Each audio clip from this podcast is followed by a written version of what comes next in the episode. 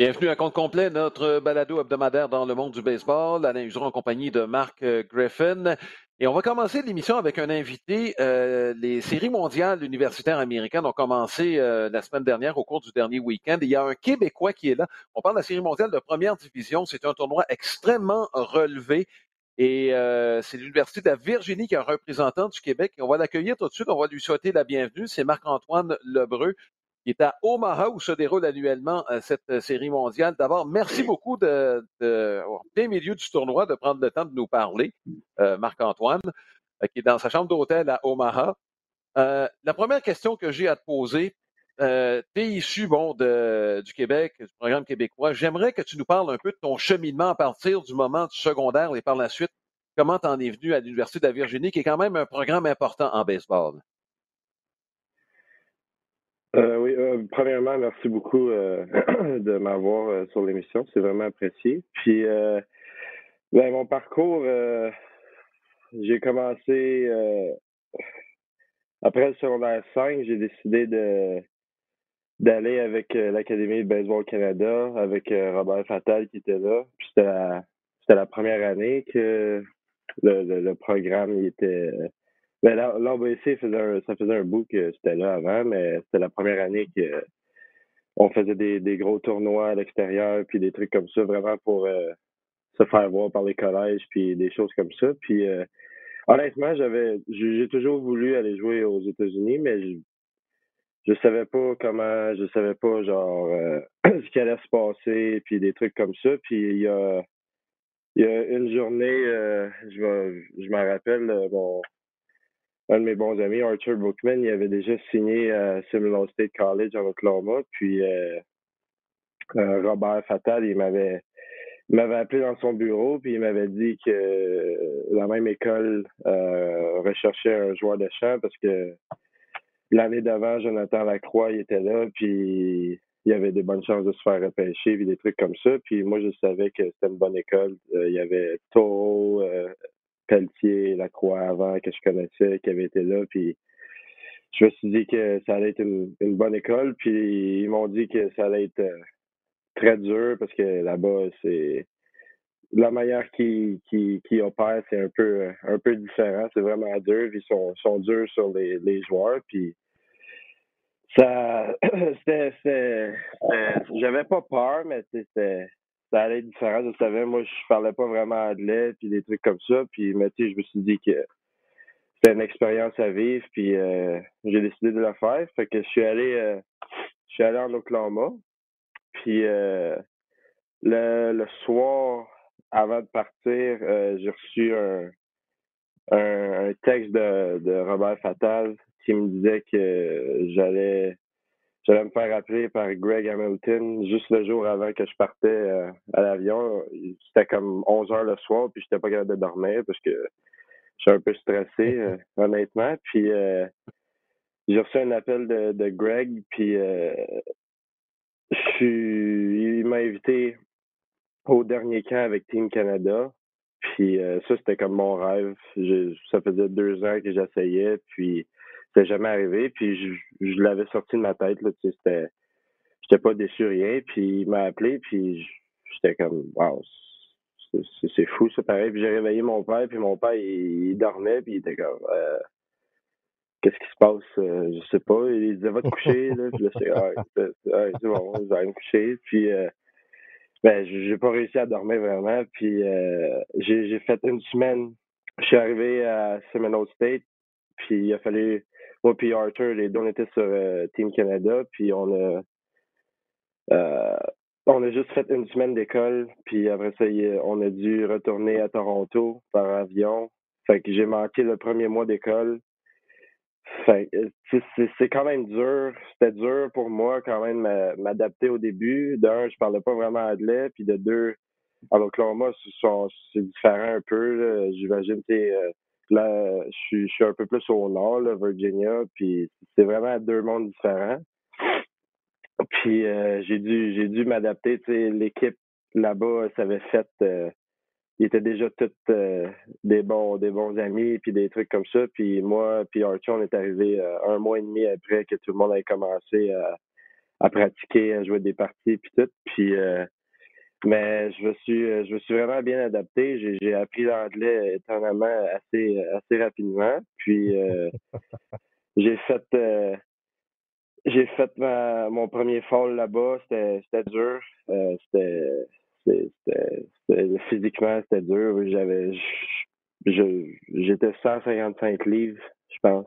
J'étais vraiment j'étais vraiment maigre puis petit quand je suis arrivé là. Puis je suis ressorti euh, après ma première année avec 20 euh, livres de plus. On s'entraînait tous les jours euh, intensément, puis c'était des trucs que j'avais jamais fait dans ma vie. Puis je suis vraiment vraiment content que j'aille passer là parce que il y, a, plusieurs gens, il y a plusieurs joueurs maintenant qui qui veulent aller direct à l'université. Puis puis c'est bien correct.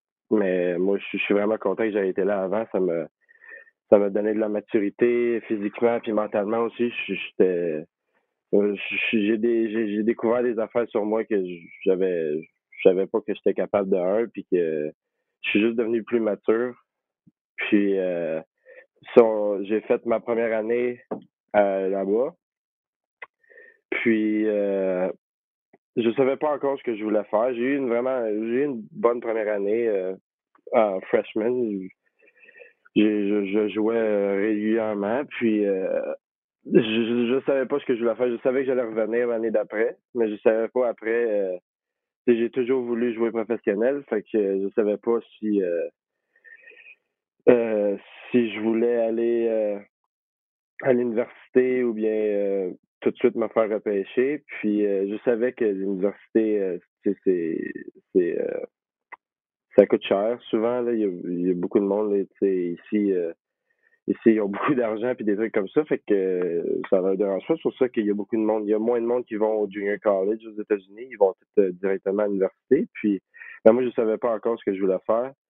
Puis ma deuxième année, bien, euh, toutes les universités, c'est toujours dans le fall qui viennent recruter des des, des joueurs des junior college ou high school. Puis ben, moi, j'ai eu la chance de.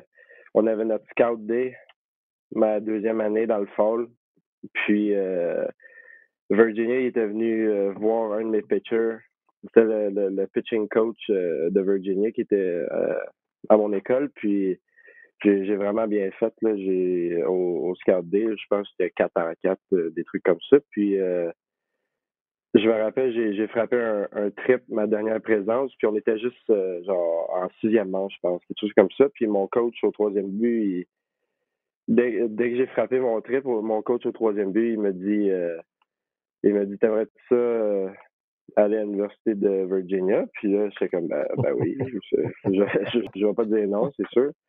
Puis là, il m'a dit OK, ben, je vais te sortir de la game tout de suite. Puis là, j'étais comme Ah, bon, OK. Puis il m'a dit Va-t'en va-t'en dans la chambre, puis euh, check ton sel, puis euh, il est censé t'avoir envoyé un texte parce qu'il était déjà parti vu qu'il avait il avait vu mon lanceur lancer, puis, euh, puis là, c'est comme, OK, c'est bon. Puis là, j'ai pris mon sel, puis il m'a appelé directement, puis il m'a dit, envoie-moi tes notes d'école. Puis là, c'est comme, oh, OK, c'est rapide, c'est rapide. Puis honnêtement, ça s'est passé en, en une semaine j'ai euh, j'avais pas j'avais pas de d'autres écoles qui me parlaient vraiment avant.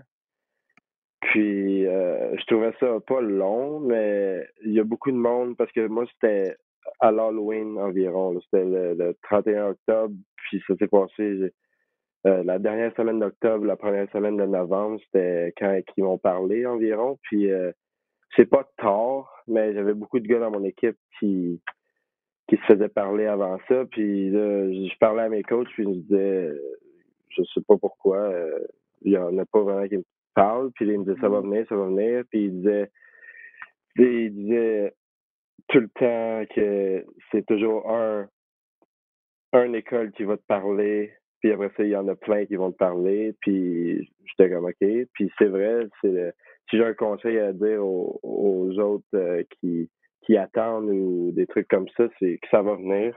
Euh, ça va venir un jour, ça c'est sûr. Puis dès qu'il y en a une, ça va venir après parce qu'ils se parlent. Euh, j'ai compris que les écoles ça se parle, puis c'est toujours ils ont toujours des connexions entre eux autres. Puis là, il y a, a quelqu'un qui veut un joueur, puis là, il y a une autre école qui. Je sais pas trop comment ça marche, parce que c'est ça que mes coachs m'ont dit, puis c'est vrai, parce que j'en ai eu plein d'autres après, mais ça s'est passé en, en une semaine. Ils m'ont ils m'ont euh, ils m'ont donné un vol. Puis là, je suis allé en visite euh, deux jours après qu'ils soient venus euh, à mon école me voir jouer. Puis j'ai décidé de. C'était incroyable, le campus. Puis ils m'ont fait ils m'ont fait vraiment une, belle accueil, des trucs comme ça. Puis euh, j'ai décidé de. J'ai commit de, quand j'étais là-bas. J'ai même pas euh, j'ai même pas attendu d'aller voir les autres écoles. J'ai eu euh, j'ai vraiment aimé ça ici. Puis c'est comme ça que ça s'est passé. Puis après ça, j'ai joué ma saison. j'ai eu une bonne saison encore. Puis ben j'ai décidé j'ai décidé de, de, quand même venir ici. Puis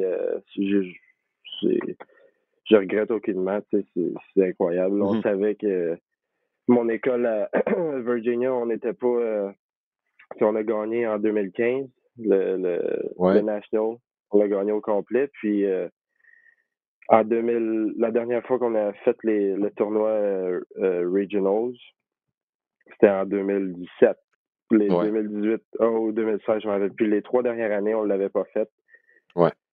aucunement. Puis c'était pour un programme de haute qualité qu'on était, c'était c'était euh, dur. Là. Puis euh, on avait l'équipe l'année passée, euh, on avait bien commencé. On était 14, 14 victoires, 4 défaites. Puis on savait qu'on qu'on avait une bonne équipe. Puis là, malheureusement, le COVID il, est arrivé, puis tout, tout arrêté. puis ça, c'était dur pour moi personnellement, mais aussi pour pour beaucoup de monde dans mon équipe. Là, on savait pas. Euh, on pensait qu'on allait perdre des joueurs ou on, on savait pas. On savait personne ne savait ce qui allait se passer. Puis, euh, puis là, le, le, repêchage a été euh, réduit à juste cinq rondes. Puis nos, nos, nos, deux meilleurs lanceurs ils ont décidé de, de revenir. Puis on savait qu'on on avait la meilleure équipe. Puis là, on a commencé la saison. Puis on était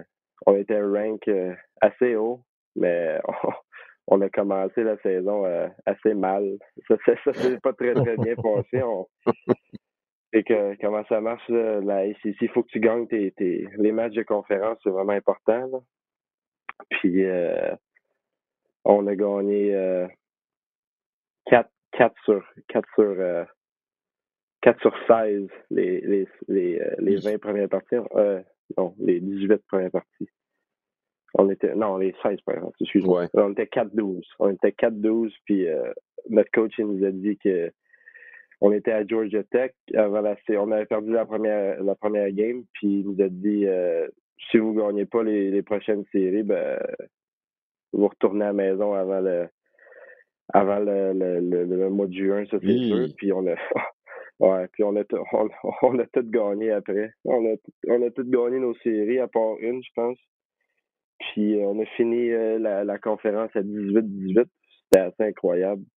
Puis euh, là, on a, on a juste on a juste continué à monter. Ouais. Puis là, on est ici. Fait que c'est assez c'est assez incroyable. Mais tu sais, on savait, on savait qu'on pouvait on pouvait gagner on pouvait, on pouvait en tout cas, Marc-Antoine, moi, Marc-Antoine, euh, je t'écoute depuis tantôt, puis écoute, j'en ai un peu des frissons parce que tu as raconté ça d'un bout à l'autre, c'était extraordinaire. Tu sais, ton l'appel de Greg Hamilton, euh, ton rêve d'aller avec l'équipe euh, canadienne junior.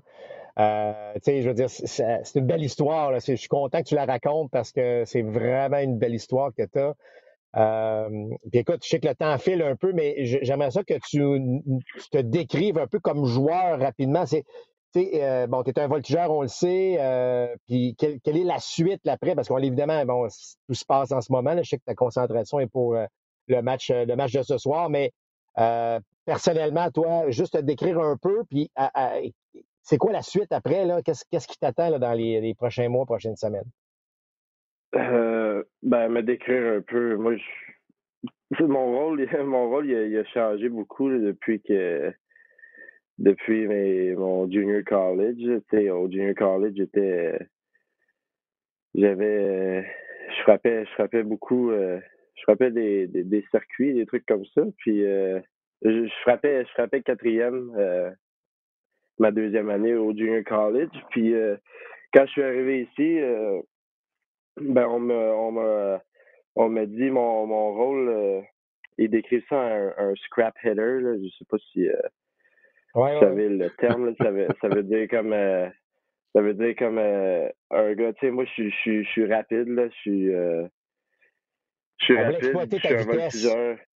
Ouais, exactement. Puis ils m'ont dit on veut que tu te rendes ses buts. Puis euh, ça, ça a toujours été ça a toujours été mon, mon rôle ça avant aussi. Puis tu sais, j'avais aucun problème avec ça. Puis euh, j'ai ils m'ont dit que j'allais qu'ils voulaient que je fasse juste un, scrap hitter puis euh, que, je, me batte là puisqu'ils savaient ils m'ont toujours dit qu'une des raisons pourquoi j'ai été j'ai été recruté ici c'est parce que j'avais un un mental toughness, là, genre euh, que j'étais un, gars tough à cause que j'étais un gars du junior college, puis que les gars ici n'avaient pas vécu des affaires comme j'ai vécu, puis euh, ils parlaient toujours de ma vie avant d'aller au junior college, comment ils savaient que ma vie personnelle était aussi euh, dure en tant que telle, puis ils savaient que que j'étais un, un, un, tough un tough guy, puis ils m'ont toujours dit qu'ils veulent genre ils veulent voir ça, qu'ils ils voient ça quand, quand euh, je suis dans.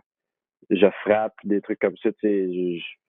C'est, c'est, euh, j'essaie toujours, genre, euh, genre, tu avec deux prises, t'essaies toujours de, de te battre puis de mettre la balle en jeu. Puis c'était ça mon rôle, essayer de me rendre sur les buts, voler des buts, des trucs comme ça. Puis, l'année, l'année passée, j'ai fait je l'ai fait, je l'ai fait très bien. Tu sais, je, mais je frappais quatrième pareil l'année passée, même ici, je frappais au quatrième, ouais, je frappais au quatrième rang quand même.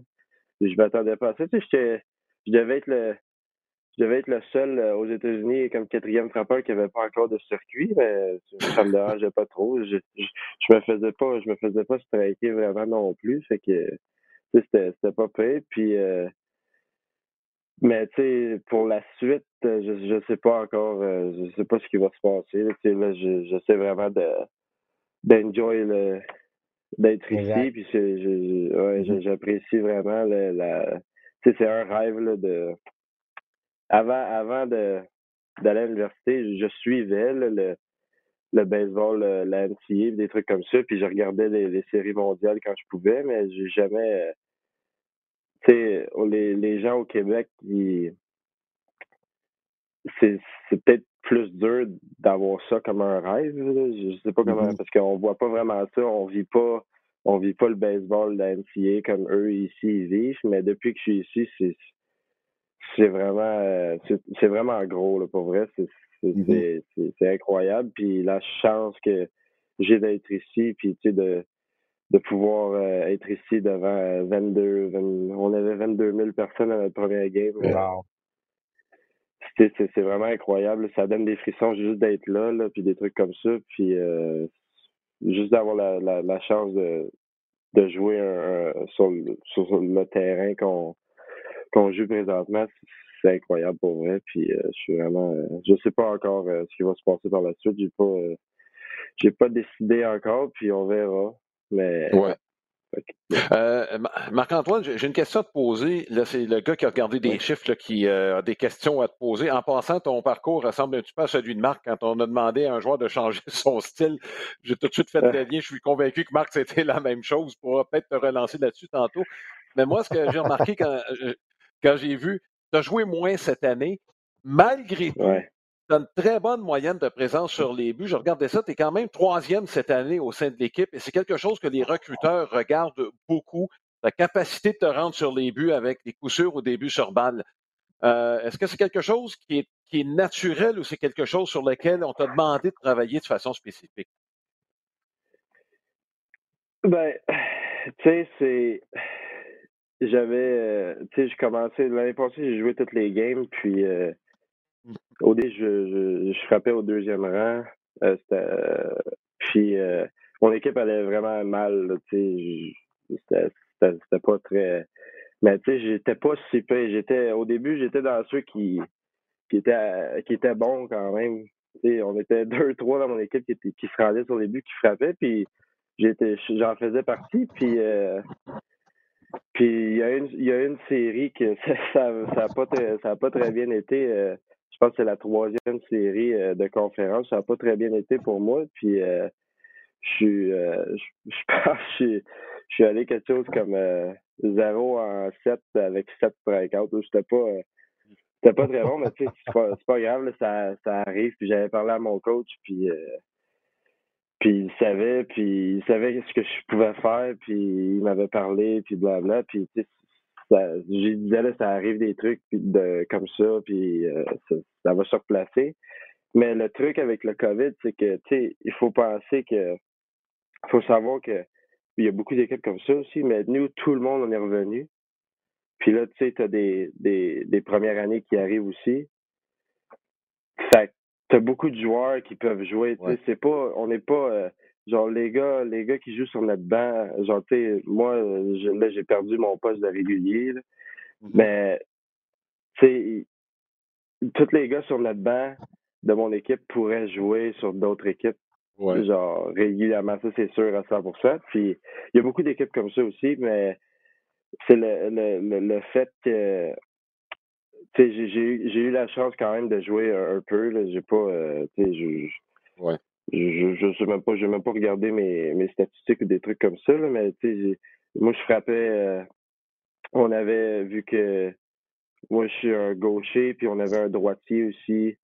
Fait qu'on on, on changeait nos, nos rôles. Moi, je frappais contre les droitiers, puis lui, il frappait contre les gauchers puis des trucs comme ça. Puis euh, ben, vers la fin de l'année, euh, moi, ça, ça allait quand même très bien, là, mais vers la fin de l'année. Mais euh, quand on est arrivé au tournoi de conférence, le, lui qui frappait contre les gauchers, ben, il s'est il s'est mis à, à frapper à frapper hors de l'ordinaire. Il s'est mis à frapper des, des, des, circuits. Je pense qu'il est rendu à, à 6, mais juste dans le tournoi, juste dans la fin de saison, juste dans les playoffs.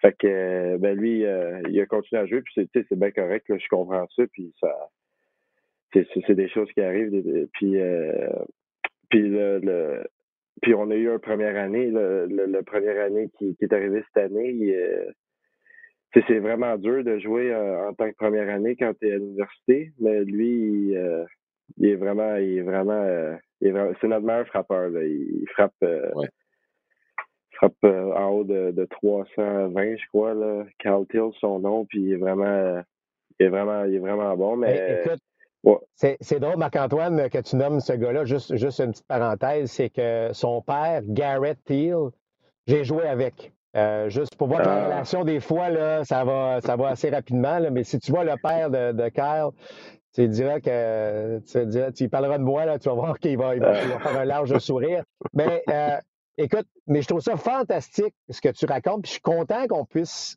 t'entendre. Euh, je l'ai répété tantôt, mais tu vois là que bon, tu es, au College World Series, mais que la route n'a pas été facile, il faut que tu travailles fort, tu as changé de style. Écoute, c'est drôle, hein, mais je me reconnais beaucoup dans ce que tu dis.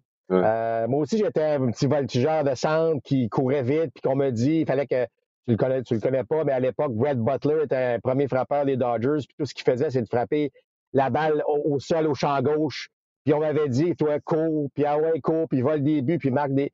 Fait que, tu sais, je me reconnais beaucoup en toi. Je trouve ça merveilleux ce que tu racontes, puis je trouve ça hyper motivant pour les jeunes actuellement qui ont 15, 16, 17, puis un peu les mêmes rêves que toi d'aller jouer dans des collèges américains, peut-être même signer professionnel un jour.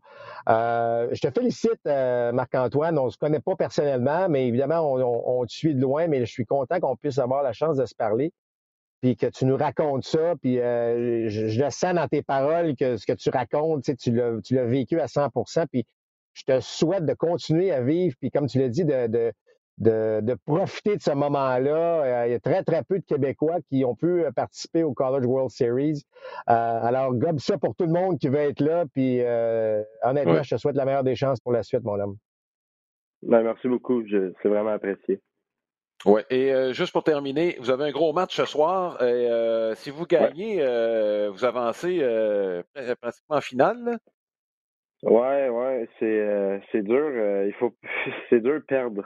Si, si, tu perds, t'es t'es euh, mm-hmm. pas dans, dans, dans, la bonne dans la bonne voie, mais c'est pas impossible non plus. Là, mais nous on l'a fait. c'est c'est la même c'est la même la manière ça marche le World Series, c'est la même. C'est pareil que les regionals. Fait que c'est quatre équipes. Fait que là, on est quatre de, dans, les deux dans les deux poules. Puis on a gagné notre première game euh, la dernière euh, la dernière partie. Fait que là, on est dans le la, le pool des gagnants. Alors si on gagne ce soir, on va jouer euh, vendredi, puis l'équipe qu'on va jouer contre, si on gagne, on va devoir nous battre deux fois pour avancer à la finale. Fait que ah si on gagne, on va être en demi on va être en demi-finale. Fait que perdre, euh, perdre, euh, c'est dur parce qu'il faut que tu joues trois, trois matchs de plus. Là. Fait que c'est dur euh, avec les lanceurs, mais nous, on a vraiment on a, on a sûrement le meilleur le meilleur pitching staff là, de, du pays. Là. Je, pense que c'est nous qui, est le meilleur. Là. C'est, vraiment on a vraiment un pitching staff deep. Là. On a beaucoup de lanceurs. Puis c'est pour ça qu'on a réussi à sortir des regional puis super regional parce qu'on a mm. perdu les, la première game les deux fois. Puis euh, euh ça a l'air qu'il y, a juste 8% des équipes qui, euh, qui perdent la première partie puis qui gagnent euh, le tournoi après. Fait que mm-hmm. on va voir, mais oui, faut ce, serait le, le, best, ce serait de gagner ce soir. Ouais. On serait, on en bonne mesure, ouais. Oui. Mais Marc-Antoine, c'est sûr qu'on va se tenir au courant de ce qui va se passer au cours de cette euh, série mondiale. Merci beaucoup d'avoir pris le temps de nous parler euh, alors qu'il y a un match euh, ce soir. On vous souhaite la meilleure des chances et comme Marc l'a raconté, c'est sûr qu'on va vous suivre d'ici la fin du tournoi. Merci beaucoup, Marc-Antoine. Merci beaucoup. Merci, bonne chance. Ben écoute, euh, Marc, euh, écoute, ce ne sera pas facile. Il y a Vanderbilt, entre autres, qui, encore, qui est probablement la puissance du baseball depuis 4-5 ans, qui est encore là et qui est parmi les équipes favorites. Euh, Vanderbilt, juste pour vous dire, il y a quelques années, on avait au sein de la même équipe Walker Bueller, on avait Brian Reynolds, on avait Dansby Swanson, je suis convaincu que dans 4-5 ans, on va parler de Vanderbilt de ces années-ci, puis on va dire ben, il y avait tel, tel joueur avec cette équipe-là. Oui, oui, euh, c'est clair, c'est clair. Mais, mais, mais, le fait d'être là, euh, puis Kyle ah euh, c'est drôle qu'il le mentionne parce que c'est moi, je, le suis via mon, mon ancien coéquipier Garrett Hill, mais il est bien fait de son fils, mais c'est vrai que c'est un joueur à surveiller au cours des prochaines années. Alors, mais c'est très relevé, puis on en a déjà parlé un petit peu, Alain, lorsqu'on fait nos reportages, mais euh, je pense, en fait, je suis convaincu que le calibre de cette série mondiale-là est, en nette augmentation là, euh, par rapport à ce qu'on a vu dans les années passées. Donc, de se retrouver là, c'est fantastique pour euh, Marc-Antoine et, son université, évidemment. Bon, parlant de jeunes euh, qui s'illustrent, on va parler de Wander Franco maintenant. Euh, là, c'est dans le baseball majeur. Il va faire ses débuts ce soir contre les Red Sox de Boston. Puis, euh, écoute, c'est probablement le prospect dont on a le plus parlé depuis l'arrivée de Vladimir Guerrero il y a deux ans avec, avec les Blue Jays. En fait, quand Vladimir est monté éventuellement, Bon, il y a eu Fernando Tatis pendant une brève, brève, période qui a été considéré comme le prospect numéro un, mais tout de suite après, c'était Wander Franco puis en cause de la COVID, il est là depuis deux ans. Euh, c'est pas de mauvaise chose. Il est très, très bon. Euh, là, il s'en va avec une équipe, par contre, qui est première. Il s'en va pas avec une équipe en reconstruction. Donc, euh, les attentes sont, élevées à plus d'un égard dans, le cas de Wander Franco. Et en plus, il arrive où son équipe en a perdu six de suite. alors, il arrive dans un, effectivement, dans un moment où. Mais vous savez, c'est la raison aussi pour laquelle on l'a laissé dans les rangs mineurs cette année. On ne l'a pas rappelé au mois d'avril. On le voulait qu'il ait un certain nombre. Il a presque atteint là, euh, le, 1000 présences au bâton. Euh, c'est ce qu'on veut pour un jeune. Il n'a que 20 ans, il ne faut pas l'oublier. Alors, on voulait qu'il prenne cette expérience-là parce que on raffole évidemment des succès de Vladimir Guerrero Junior. Il a 22 ans. C'est de le faire ça à 22 ans, c'est extraordinaire. On a Franco a 20 ans. Euh, alors, tu as beau avoir toutes les habiletés baseball, euh, l'aspect mental, tu le sais, Alain, c'est pas facile d'arriver. Qu'est-ce qui arrive si jamais il commence la saison 0 en 20 ou il commence la saison 10 en 20? C'est deux mondes. Alors, euh, mais les Rays savent très bien comment gérer ça. On sait qu'au fil des années, on en rappelle des jeunes, on se fie aux jeunes. On est bâti pour amener des jeunes de cette façon-là. Donc, Ça m'inquiète beaucoup moins dans le cas de Wander Franco. Très hâte de le voir jouer. Un gars qui a très peu de retrait sur des prises, euh, pas tant de buts sur balle, donc beaucoup de balles en jeu. De toute évidence, une coordination main exceptionnelle. Un joueur d'arrêt mais qui a été capable de jouer au troisième et au deuxième. Donc, j'ai hâte de voir comment on va, voir l'utilisation euh, de Wander Franco. Mais chose certaine, la planète baseball va suivre le match de ce soir pour voir les débuts de Wander Franco. Euh, c'est le fun, c'est rafraîchissant. Il y a beaucoup de bons jeunes dans le baseball d'aujourd'hui. On en ajoute un autre en Wander Franco. J'ai lu euh, bon, un bon profil euh, sur le site du baseball majeur sur Wander Franco. Il a eu une séquence cette saison de sentir de suite où il n'y a pas eu un seul élan dans le vide. de sa coordination main-œil ah dans, le, dans le baseball d'aujourd'hui, c'est tout à fait exceptionnel. Et moi, la question que je te pose, il a été bien entouré dans le sens où, bon, euh, c'est deux hommes qui ont joué dans le baseball majeur, dont Eric Ibar, qui a joué pendant plusieurs années avec les Angels, qui était un très bon joueur d'arrêt court, et un de ses voisins où il habite en République dominicaine. C'est un joueur qu'on a vu euh, pas plus tard qu'hier dans le match qu'on a fait entre les Indiens de Cleveland et les euh, Cubs de Chicago. C'est Osir Ramirez. D'avoir été en contact avec des joueurs qui ont du vécu comme ça, Marc, est-ce que ça peut mieux le préparer à ce qui s'en vient avec les Rays? Ça n'a pas de prix, Alain. Mais combien de fois je te mentionnais, euh, bon, exemple, on parle de Vladimir Guerrero Junior tout à l'heure, je mentionnais lorsque les, les avec les Blue Jays, j'aurais aimé ça qu'un Dwayne Encarnacion, ça soit à côté. Bon, là, vous allez dire, Vladimir avait son père à qui jaser, là. C'est, clair mm-hmm. que ça, c'est un avantage. Mais, mais ce que, de parler à un vétéran, de parler à quelqu'un qui joue dans le baseball majeur, ça n'a pas de prix parce que, je l'ai mentionné, l'aspect préparation, l'aspect mental, l'aspect échec. Parce qu'évidemment, tu échoues cette fois sur 10 puis tu es bon. Alors, euh, l'aspect attente versus les, les, rendements qui euh, n'atteignent pas ces attentes-là. Alors, souvent, un gars qui a joué, qui est capable de, préparer un jeune à ce niveau-là, honnêtement, ça n'a pas de prix. Ça, ça, ça donne une maturité additionnelle aux jeunes de pouvoir composer avec bon, cette pression-là, c'est comme tous les, les, aspects que je viens de mentionner. Donc, oui, ça peut aider. Ça ne peut pas nuire, ça c'est certain, mais s'il est à l'écoute de ce que ces gars-là peuvent euh, lui, lui dire, c'est sûr qu'il va arriver avec un bagage d'outils déjà pas mal plus intéressant qu'un jeune qui n'a pas accès, par mm-hmm. exemple, à, parler à, ce monde-là. Donc, c'est pour ça que moi, j'ai toujours, je suis convaincu qu'une bonne équipe entoure ces jeunes de quelques vétérans pour qu'on ces gars-là grandissent tellement plus vite. Tandis que si tu mm-hmm. apprends sur le tas constamment, c'est pas mauvais et ça va prendre plus de temps avant d'atteindre un certain niveau de jeu. Oui. Euh, dernière question sur Wander Franco. Les Rays ont une tendance à utiliser leurs joueurs à leur façon, les placer dans des situations qui les favorisent. Euh, des gars qui jouent à tous les jours, il n'y en a pas beaucoup chez les Rays. Il y a probablement à Rosarena, puis euh, c'est à peu près tout. Est-ce que Franco va avoir le droit au même traitement chez les Rays ou il est là pour jouer tous les jours? Écoute, euh, à première vue, je vous dirais qu'il est là pour jouer tous les jours, mais c'est pas impossible, évidemment, qu'il rentre dans le moule mm-hmm. aussi. Puis ça peut pas nuire parfois, parce que bon, il commence contre mm-hmm. les Red Sox. Euh, c'était quand même une grosse machine, les Red Sox, grosse visibilité, euh, une équipe de la même division qui est tout près des, des Rays. on rentre déjà dans un match important. mais, mais écoute, tu sais, on va y aller au jour le jour. c'est à peu près ce que les Rays mm-hmm. font de toute façon. Tu, le sais, c'est une formation partant différente mm-hmm. pratiquement tous les jours. Donc, c'est un peu dans ce cas-ci, mais on va lui donner la chance de se faire valoir rapidement. Je pense pas qu'on va le faire jouer une fois par semaine. Il est là pour jouer. Euh, si c'était le cas, on ne l'aurait pas rappelé tout de suite. Alors, on va voir Wanda Franco dans la formation, certainement au cours de la semaine, euh, tous les jours, et par la suite, ben, il y aura un ajustement. Oui, ça va peut-être faire du bien aux Rays, justement, qui, euh, viennent qui, viennent de passer une mauvaise semaine. exact hier, lundi, c'était le début des inspections de la part des arbitres dans le baseball majeur. Ça s'est fait de façon assez discrète. Euh, oui, on l'a noté, et quand je dis discrète, c'est qu'on n'est pas arrivé au monticule avant le premier lancer. Puis euh, bon, euh, on a attendu la première manche. Dans la plupart des matchs qui ont été joués, ça s'est fait sans heure dans la plupart des cas. Ça n'a pas retardé le match.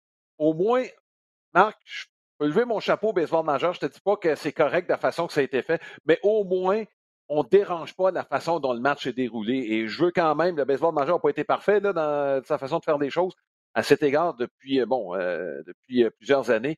Mais au moins, dans ce cas-ci, on s'est organisé pour que ça se fasse sans trop déranger la façon dont le match se déroule. Oui, et, par contre, la question que je te pose, parce que là, de toute évidence, la tendance était de le faire après la première manche pour les lanceurs mm-hmm. partants. Ça a été le même d'à peu près dans tous les matchs. Euh, bon, tu sais que les gens aiment contourner les règles. Euh, est-ce qu'après la première manche, on dit bon, c'est fait, j'ai été inspecté, est-ce que je peux à ce moment-là avoir la possibilité de tu comprends ce que tu comprends ce que je veux dire? Est-ce que je pourrais mettre mm-hmm. quelque chose dans ma casquette après la première manche? Bon, tout ce que je veux dire, c'est que euh, ça reste à voir. Je pense que c'est un processus qu'on va, euh, qu'on va étudier tout au long des de mm-hmm. prochaines semaines, évidemment, savoir, bon, est-ce que les releveurs vont avoir droit à ce traitement aussi? On n'a mm-hmm. pas vu hier euh, des releveurs avoir ce traitement. Donc, oui, on va dire c'est correct dans le baseball majeur. On n'est pas allé au monticule. On a attendu que le joueur quitte le monticule et soit proche de l'abri. Mais je suis encore convaincu que ça n'a pas été la bonne chose de le faire en pleine saison. Euh, mm-hmm. Je sais qu'on tente de le faire le mieux possible, mais je crois quand même qu'il y a un impact à tout ça. Euh, là, tu vas dire que Jacob de Grum, ça n'a pas paru, puis c'est vrai, là, il y a des lanceurs qui ont eu de très bonnes sorties hier. Mais il y a quand même un impact avec tout ça et euh, j'aurais aimé qu'on l'applique bon en début de saison. Ceci étant dit, c'est fait pour passer à autre chose. Alors faisons les choses de la bonne façon. Mais comme je l'ai dit, il y a toujours quelqu'un qui trouve le moins de contourner. Et c'est là que je pense que le baseball majeur devra s'ajuster. Est-ce qu'on le fait en mm-hmm. première? Est-ce qu'on le fait en deuxième? Faut pas tomber dans les habitudes parce que c'est là que les joueurs vont pouvoir peut-être euh, tenter autre chose à ce moment-là. Oui, et euh, écoute, euh, dans le cadre de, ces inspections, le gérant peut le demander pour un lanceur adverse. Et bon, il y avait une entente tacite où, bon, je ne demanderai pas d'examiner ton lanceur, tu ne demanderas pas d'examiner le mien. Mais semble-t-il que là, on est en train de jeter ça aux poubelles. Il y a quelques journalistes qui ont fait des enquêtes et il y a des gérants qui disent non, moi, euh, c'est dommage, mais si je soupçonne un lanceur adverse dans un match serré, je vais y aller au monticule. Euh, je vais y aller demander l'inspection. Bon, et alors c'est peut-être ça que le baseball veut, effectivement. Et mm-hmm. euh, par la suite, ne faut pas oublier là, que bon, non seulement le joueur est suspendu, mais Mm-hmm. et ne peut pas être remplacé dans la formation. Euh, mais le baseball s'est laissé une porte ouverte en disant qu'il se peut aussi que des membres de l'organisation. Donc, si on sait, par exemple, que euh, bon, l'instructeur des lanceurs, je dis n'importe quoi, l'instructeur des lanceurs était au courant, ou on sait même, tu sais, on peut descendre un petit peu plus loin dans l'organisation. On veut que les joueurs, non seulement les joueurs, mais que les organisations soient responsables.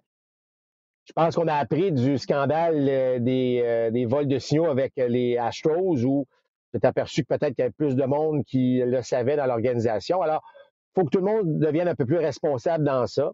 Et euh, reste à voir, Alain, qui sera le premier gérant qui va lever la main, qui va dire Hey, moi, là, en cinquième manche, là, lui, là, Trevor Bauer, checkez-le un petit peu.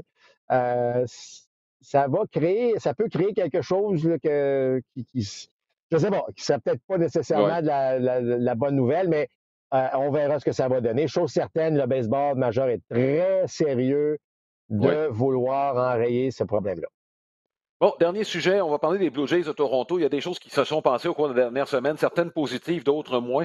Euh, et qu'on a acquis, bon, euh, Jacob Barnes des Mets de New York. Semble-t-il que John Axford, c'est sur le point d'être fait. Lui qui était analyste à la télé, mais qui a quand même euh, lancé lors du tournoi de qualification olympique. Il était un des releveurs au sein de cette équipe-là. Et visiblement, il y a quelqu'un qui a appelé les Blue Jays pour dire ben, Axford est capable encore de vous aider. Euh, bon, euh, ce sont des solutions de dernier recours, ça, Marc? Ben, écoute, c'est sûr que présentement, Alain, va, dans le marché, là, il n'y en a pas de releveurs intéressants qui sont il y a Rodriguez peut-être avec, euh, avec les PA de Pittsburgh, mais je suis convaincu qu'il y a à peu près 20 équipes qui ont appelé pour lui. Euh, il y a peut-être Kennedy avec les Royals, euh, mais il n'y en a pas une tonne. Alors, est-ce que peut-être, puis j'ai entendu une analyse intéressante, c'est que peut-être que si on va chercher un, autre lanceur partant qui pourrait être peut-être plus facile parce qu'il n'y a pas beaucoup de releveurs, est-ce qu'à ce, moment-là, ça peut décaler? Est-ce que Nate Pearson, est-ce qu'il va revenir? Est-ce qu'on ne pourrait pas le mettre euh, en relève? Euh, bon, bon, je sais que Stripling va beaucoup mieux, mais à un moment donné, on s'est dit, bon, est-ce que Stripling pourrait pas être mieux en relève, lui aussi? Tu comprends ce que je veux dire? Donc, il y a peut-être une autre solution au lieu d'aller absolument focuser sur un releveur, mais chose certaine, il faut que les Blue Jays comblent cette lacune-là. On est en train, euh, on approche la mi-saison, on a déjà perdu, on pourrait facilement compter le 4 à 5 matchs contre des équipes de notre division. Là, je parle des Red Sox, je parle des Yankees, je parle même des Rays. On a perdu ces matchs-là. Euh, parce qu'on n'avait pas cette profondeur-là au niveau de, la relève. Euh, il faut, faut, combler ce problème-là. Il n'y a pas de doute. Alors, Axford, euh, Barnes, c'est des gars qu'on, oui, on amène, on amène des bras, on essaie de trouver une solution, mais je pense qu'il va falloir trouver une solution un peu plus stable à ce niveau-là. Et peut-être que cette solution-là est à l'interne si on va chercher, par exemple, un lanceur partant éventuellement. Alors, je sais que les, les Blue Jays ne sont pas la seule équipe, Alain, euh, qui ont ce problème-là en relève. Alors, euh, ceux qui ont à échanger des releveurs actuellement, le prix à payer va être assez, assez cher, merci. Oui, question d'offre et de demande. C'est une loi économique de base. Toujours chez les Blue Jays, tu as parlé de Ross Stripling tantôt. Écoute, tu as parlé des matchs serrés qu'on perd. Éventuellement, il y a de la frustration qui s'accumule euh, inévitablement. Puis là, Ross Stripling, ça, en est pris. Façon de parler, mais bon, après une erreur de Joe Panic, a fait connaître de façon pas très subtile son mécontentement, s'est excusé par la suite. Euh, moi, je me rappelle d'avoir été témoin de certains événements du genre. Je me souviens de Mark Langston envers Rex Hudler, c'était avec les Angels. Même s'ils ont joué ensemble avec les Expos, c'était avec les Angels. C'était un match éliminatoire. Je ne sais pas si tu te rappelles, Marc, mais c'était en 95. Langston lançait un bon match. C'était un match en lendemain. Là. le, gagnant s'en allait en série et l'autre était éliminé. Euh, Dommage pour Langston, mais il n'y avait pas de chance parce que l'autre bord, il y avait un Randy Johnson qui ne voulait rien savoir et qui n'a rien accordé du match. mais ceci étant dit, Arthur avait commis une erreur qui avait permis aux, Mariners, qui avaient une très bonne attaque, d'ouvrir les écluses et de gagner. Et Langston, honnêtement, devant tout le monde, s'en était pris à Rex Sutter, l'engueulant comme du poisson pourri. Je suis mal à l'aise, moi, avec euh, ce genre de réaction-là, euh, qui est connu en plus. Je ne dis pas que c'est mieux de le faire en derrière les portes closes. C'est juste que le niveau de frustration doit être drôlement élevé chez les Jays. Oh, et Stripling euh, a bien décrit la chose. Premièrement, il s'est excusé, tu l'as dit, il s'est excusé non seulement en panique, mais publiquement. Et il l'a dit lui-même. Il c'est la pire insulte qu'on peut faire à un coéquipier. C'est vrai. Mm-hmm. Je veux dire, euh, le, coéquipier n'a pas. C'est comme un, gars qui commet une erreur. Là. Tu sais que tu as commis une erreur. Tu n'as pas besoin. Probablement, la foule va te le rappeler, là, dépendant si tu joues à domicile ou à l'étranger. Euh, tu n'as pas besoin de rentrer à l'abri puis qu'un coach vienne te voir et dire Non, non, on le sait. Alors qu'un joueur le démontre, euh, c'est sûr qu'il a dû avoir un froid entre les deux, même si Ross Stripling s'est excusé. Euh, je pense que Stripling a fait des bonnes choses. Il a commis une erreur, il est allé s'excuser publiquement, comme j'ai dit, et aussi à panique. Mais ça reste, il reste quelque chose. Il y a une cicatrice avec ça, c'est fatigant. J'espère que Stripling, lorsqu'il a dit, c'est la première et dernière fois que ça va arriver mais c'est la pire insulte. C'est la pire mm-hmm. insulte parce que là, bon, évidemment, surtout dans le baseball d'aujourd'hui, les matchs sont tous télévisés, les caméras, il y en a pas mal, euh, tout le monde a son téléphone, euh, il n'y a rien qu'on peut laisser au hasard. C'est, euh, mais écoute, je pense qu'un Joe Panic, en bon professionnel, a accepté les excuses et on a, on a lavé ça puis on est mm. passé à autre chose. Mais il faut apprendre de ça. Il faut apprendre de ça. on se souvient encore de Langston, ça fait quand même près de, près de 25-30 ans. Là. Donc, euh, c'est des choses qu'il faut faire attention. Ça fait partie, lorsque tu deviens un joueur professionnel surtout, euh, c'est non. Euh, c'est non, c'est carrément non. tout le monde commet des erreurs. Personne n'est parfait. Alors, tu peux pas blâmer quelqu'un qui commet une erreur. Mm-hmm. moi, je me souviendrai toujours, je raconte une histoire rapidement, mais tu sais, même il y a des joueurs, des joueurs à position qui vont dire à un lanceur Hey, lance des prises. Qu'est-ce que le lanceur il est là pour faire? Le lanceur est là pour lancer des prises. À un moment donné, j'ai un instructeur de lanceur qui, à un moment donné, un, des joueurs qui était très vocal à ce niveau-là, qui n'arrêtait pas de dire à ses lanceurs lance des prises, lance des prises. À un moment donné, ce frappeur-là se fait retirer sur des prises. Et l'instructeur des lanceurs qui dit Hey, fais donc contact! le, frappeur, était resté surpris. Il a dit Ben quoi, si tu donnes mes lanceurs de lancer des prises, ben moi, je vais te dire de faire contact. Alors, tu vois que il faut faire attention lorsqu'on est sur un terrain, lorsqu'on agit. Euh, on peut pas dire n'importe quoi, mais il faut surtout pas agir dans ce cas-ci. Alors, j'espère qu'il y a une leçon qui a été tirée de ça du côté des Blue Jays et en général dans le baseball pour pas que ça se répète. Bon, dernière chose chez les Blue Jays, euh, on a vu des. En fait, depuis le début de la saison, des jeux, que ce soit en défense ou sur les sentiers, c'était pas très joli et je pense qu'on a vu le comble dans un triple jeu réalisé en première manche d'un match contre les Yankees à New York au cours de la dernière semaine. Coureur au deuxième et au troisième, c'est le début du match. On le sait, les Yankees de New York, s'ils ne marquent pas en début de match, sont plus vulnérables, surtout quand ils jouent à domicile. Là, tu as un coureur au deuxième, au troisième, pas de retrait. Tu commences le match de cette façon-là. Et là, ça se termine par un triple jeu sans que les Blue Jays marquent un point. Ils ne sont jamais revenus dans le match par la suite. Est-ce que Charlie Montoyo, son poste est en danger? Bon, premièrement, c'est pas la faute à Montoyo si on compte croche euh, à ce niveau-là. Bon, je veux dire, euh, le, jeu en particulier, Alain, c'est des choses qui arrivent avec une jeune équipe. je regarde la course de Beau Bichette. Bon, euh, ben, en fait, toutes les courses étaient blâmées aux presses, mais celle de Bichette me semblait pire. C'est des choses qui vont arriver avec une jeune équipe, malheureusement. dans le cas de Montoyo, c'est sûr que là, il y a des critiques. C'est surtout la façon dont il gère ses releveurs, ou en tout cas les lanceurs qui tentent de lancer après, après les partants, parce qu'il y en a que ça a été, ça a été plus difficile.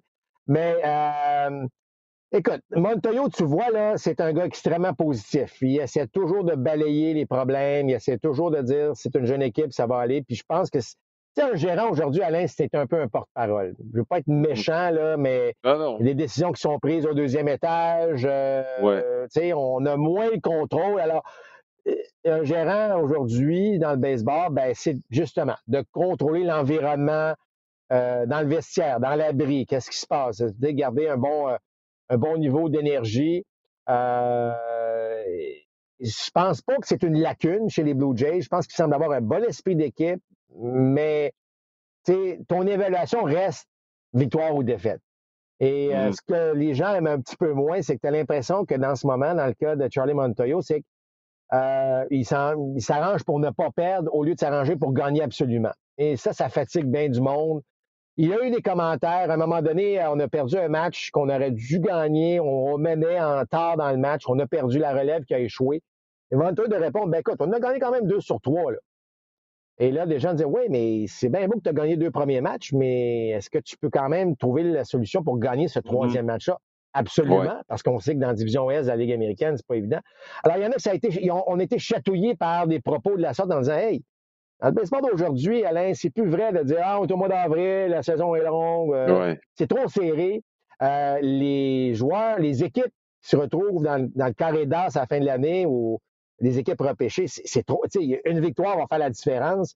Mm-hmm. Alors, il faut donner de l'importance aux victoires du mois d'avril et du mois de mai. Alors, son attitude a peut-être chatouillé un peu de monde à ce niveau-là, mais ça reste que si les Blue Jays ne se maintiennent pas dans la course, euh, oui, le poste de Montoyo devient vulnérable à ce niveau-là. Mais comme j'ai souvent mentionné, joue 500 au moins en première tranche du calendrier, première moitié. Et après ça, ben, tu as le retour de Springer, puis tu as peut-être, euh, bon, même, même si on manque pas d'attaque, mais et, si jamais tu vas chercher un releveur ou une solution euh, tu vas te maintenir pas si tu peux causer une surprise. Alors, pour l'instant, il n'y a pas lieu de paniquer avec les Blue Jays, mais oui, il faut courir mieux. Il faut que l'expérience qu'on acquiert en ce moment des jeunes joueurs, ben, ça paraisse en deuxième moitié de saison. Oui. Ben, écoute, euh, oui. Euh, il va falloir retourner la situation. Parce que comme tu le mentionnes, chaque victoire là est importante, d'autant plus qu'on est une lutte à quatre seulement dans, dans, cette section-là. Et il y a d'autres équipes qui courent. Il y a deux équipes en lutte dans la section centrale, puis dans la section ouest. Je pense que, dans le fond, pour les quatre places, là, je pense qu'on peut déjà réduire la lutte à huit équipes. Donc, il y en a la moitié là, qui ne se rendront pas en série. Et les Blue Jays, présentement, ben, feraient partie des équipes exclues. Enfin. Euh, écoute, Marc, euh, je vais te laisser. Euh, je sais que tu as des engagements plus, plus tard aujourd'hui. Merci d'avoir été là. Mesdames, Messieurs, on vous souhaite une bonne semaine de baseball. Et on approche la mi-saison à grands pas. D'ailleurs, le match des étoiles, c'est dans moins d'un mois. Donc, ça passe très, très vite. On se donne rendez-vous la semaine prochaine pour un autre compte complet. Portez-vous bien.